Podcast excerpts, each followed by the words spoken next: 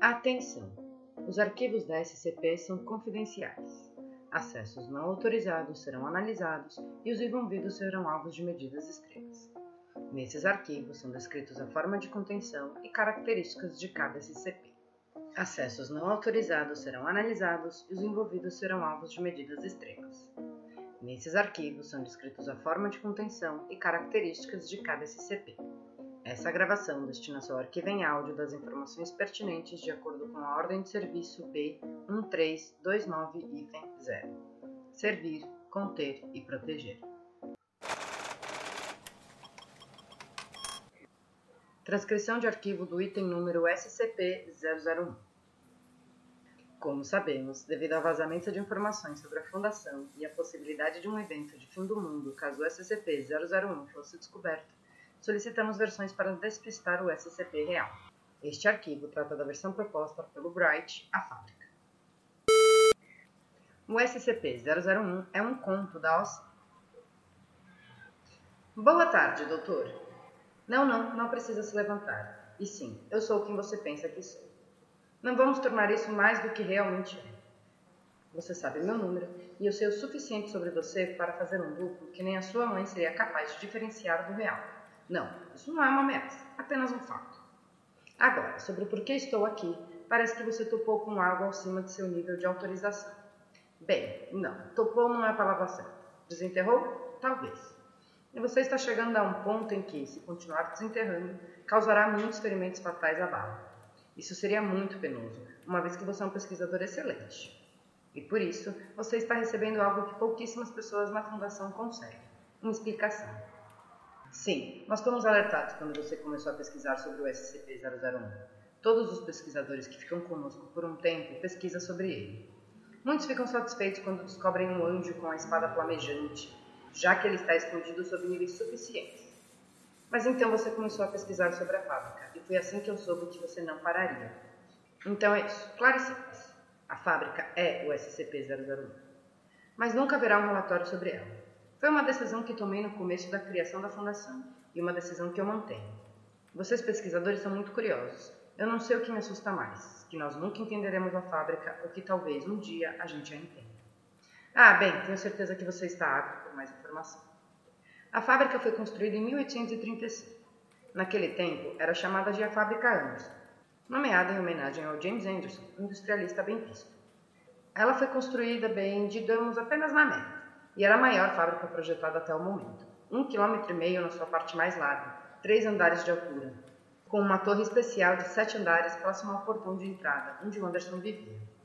Ela foi projetada para ser a melhor fábrica capaz de cuidar de todos os detalhes, inclusive moradia dos trabalhadores. As pessoas podiam nascer, trabalhar, viver e morrer nas imediações da fábrica. E eles trabalhavam em tudo, desde criação de gado e abate até a indústria têxtil e tudo mais que havia embaixo do sol. Agora, ninguém sabe se o Anderson era um satanista. É mais provável que ele adorava alguns tipos de deuses pagãos. O que é de conhecimento é que ele tinha certeza de onde a fábrica deveria ser construída, assim como onde as máquinas deveriam ficar. Sobreviventes alegam que o chão estava repleto de símbolos arcanos e que esses só eram visíveis quando o sangue escorria por eles. Mas os sobreviventes alegavam várias coisas.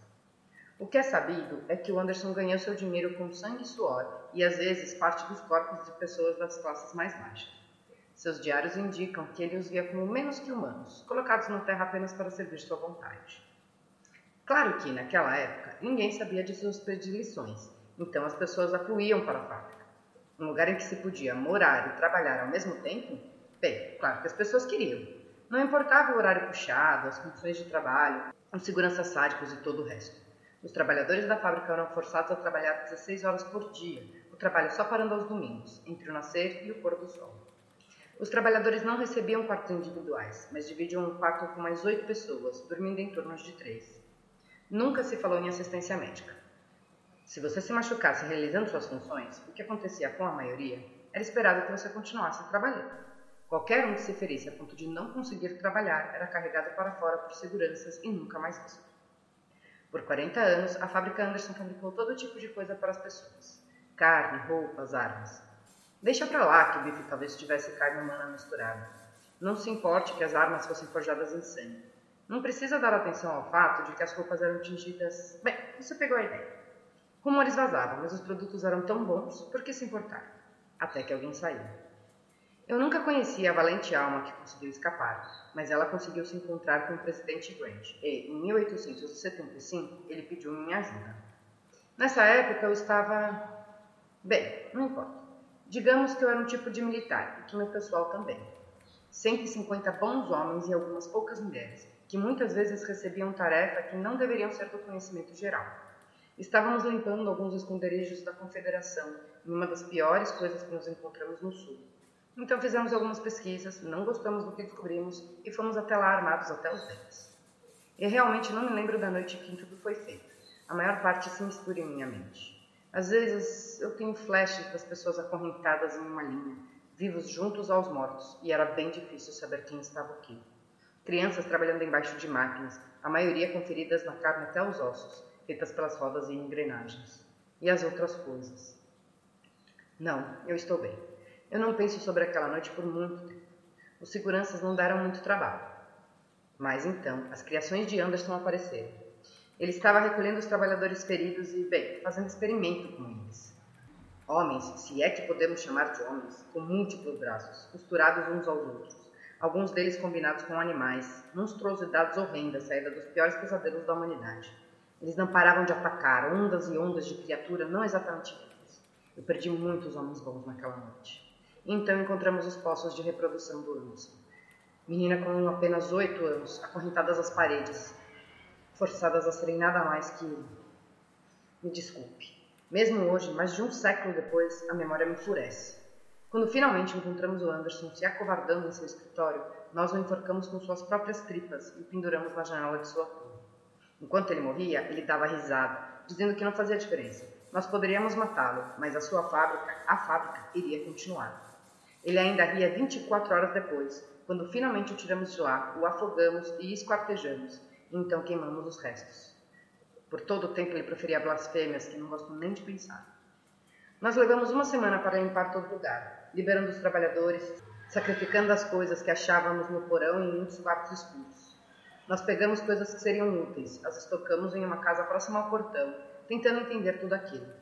150 de nós entramos naquele inferno aquela noite e apenas 93 saíram. Até o fim daquela semana, nós estávamos em 71.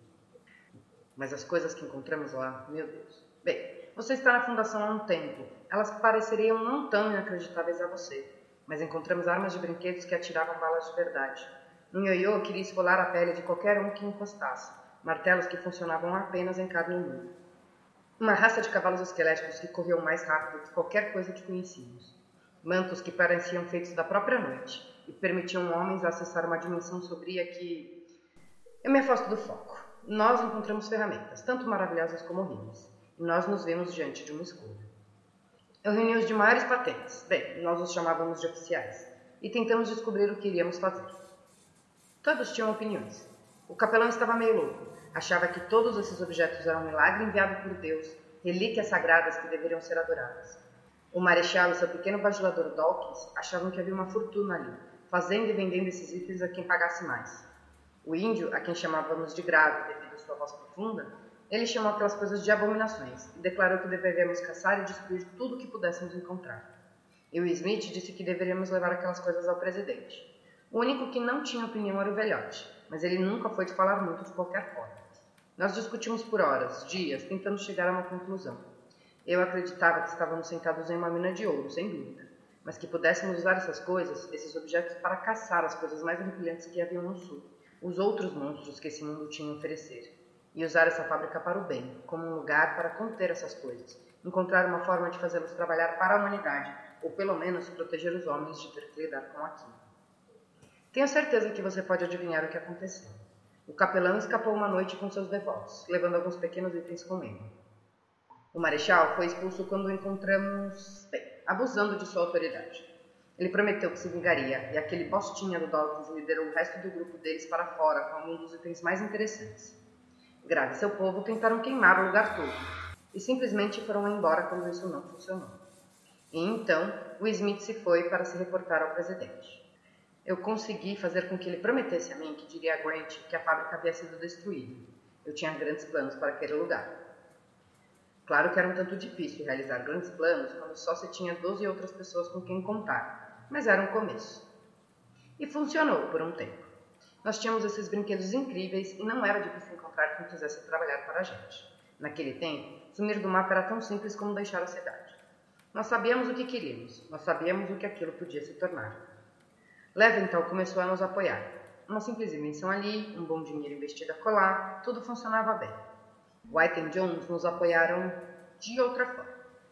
Em nosso trabalho anterior, nós descobrimos algumas coisas interessantes para algumas pessoas. Alguns segredos que poderosos não gostariam de ver vazar. E, com nossa nova posição ajudando a guardar segredos, nós conseguimos mais pessoas que queriam que lidássemos com seus segredos. Chantagem é uma palavra feia, mas funciona.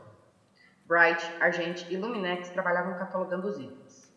Light, a esposa do Bright, a enfermeira, ela se certificava de que estávamos saudáveis. Não, desculpa. Estou apenas me lembrando da Light. Ela tinha umas ideias tão comuns sobre higiene para a época. Mulher brilhante. Kizov, Fleischer e Karnoff eram responsáveis pelo treinamento das tropas. Tesla e Tunlin eram responsáveis em descobrir como poderíamos aproveitar os itens, sem que fosse óbvio. Nós éramos incríveis. A cidade que construímos em volta da fábrica, que nós começamos a chamar de filial alfa, era autossustentável. Agentes, pesquisadores, operadores de qualquer espécie. Não por esses nomes, claro, mas pelas posições. Nós crescemos. Me desculpe, eu sou um homem velho.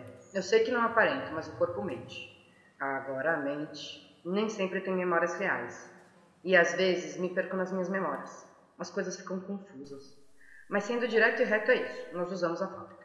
Sempre parecia ter mais salas vazias para estocar coisas. Naquele tempo, essa era a palavra para eles, coisas. Sem saltos ali, não.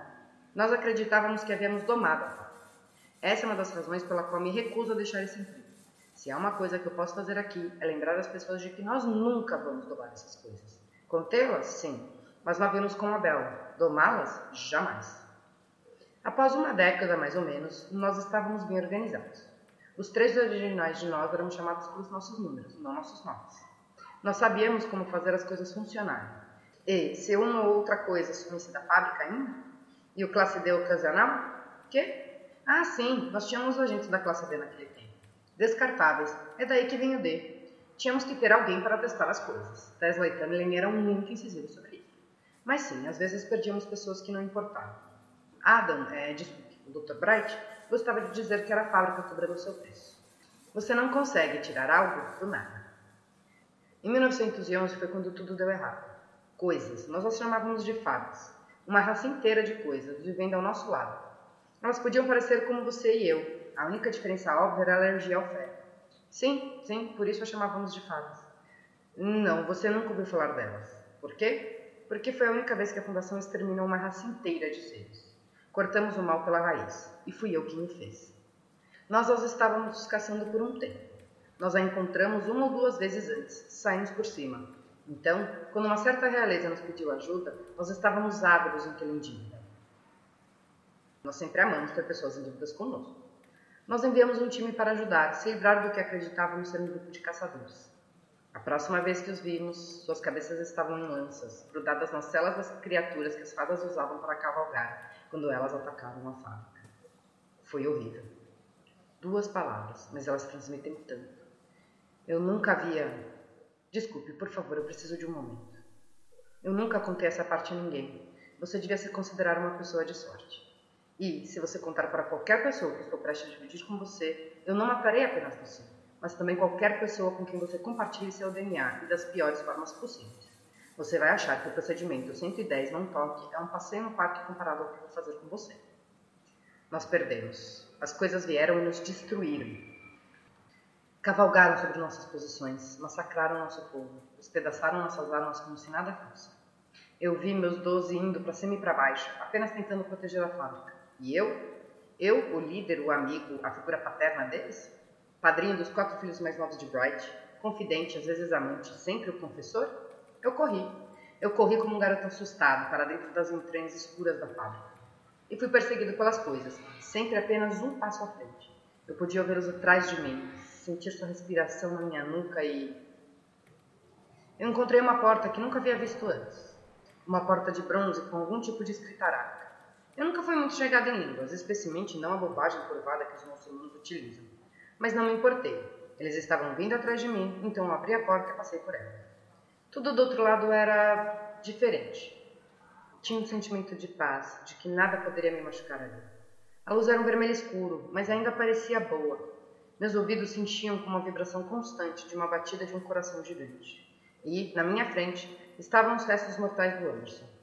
Ele falou comigo, mas não consigo te dizer o que ele disse exatamente por nada nesse mundo. O que ele me disse era mais significado do que exato. Ele me ofereceu esperança. Ele me disse. Ele disse que cada uma das coisas que usamos na fábrica, não importa o que fizemos com elas, a alimentou, a ajudou a crescer. Mas se as fadas dominassem a fábrica, eles a destruiriam, e não podíamos deixar isso acontecer. Ele me ofereceu um acordo. Ele poderia eliminar esse evento, fazer com que nunca tivesse acontecido. Tudo que eu precisava dar a ela era nós. Eu não queria, eu sabia que era uma má ideia, mas então eu os vi novamente, minha família, meus amigos, todos mortos. Mortos pelas mãos daquelas malditas. Eu concordei, ele sorriu.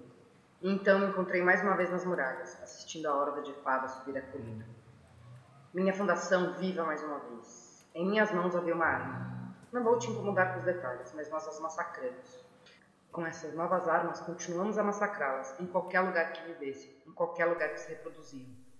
Meus companheiros da O5 questionavam minha decisão, por causa de algum dia precisarmos delas. Eu vetei.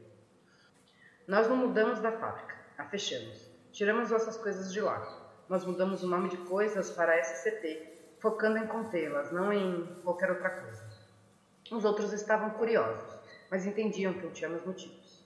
E lacrei a fábrica, a tranquei a sete chaves e a enterrei sob uma tonelada de destroços, dizendo que ela era muito perigosa. Eu achava. achava que tinha conseguido escapar, até que encontrei algo em minha mesa. Uma das antigas armas de brinquedo que atirava bala de verdade.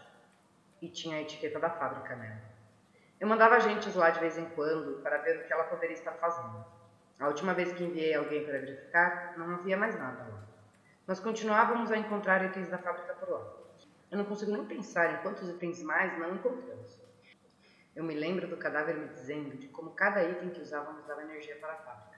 Eu nunca perguntei, energia para quê? Eu não acho que eu queria saber. O que nós oferecemos a ela? Os classes D, principalmente. Para onde você acha que mandávamos todos aqueles corpos? A um lugar. Corpos são deixados lá e desaparecem. Todos acham que eu sou um gênio pela descoberta. Algumas vezes eu tenho que alimentar com outras coisas. Pesquisadores, agentes, eles nunca sabem o que está prestes a acontecer. Ela só os alcança e os leva. Mas, no fim, estamos fazendo mais bem do que mal por estarmos aqui. O que quer que a fábrica queira, o que quer que ela seja, nós fazemos o bem aqui. Eu quero acreditar nisso. E agora você sabe. Está feliz? Eu não achava que estaria. Por que te contar? Estou ficando velho, Everett. Se eu morrer, alguém precisa continuar a alimentar. Talvez com você seja diferente. Talvez você encontre uma forma de dominá-la. Mas eu duvido. Fim da transmissão.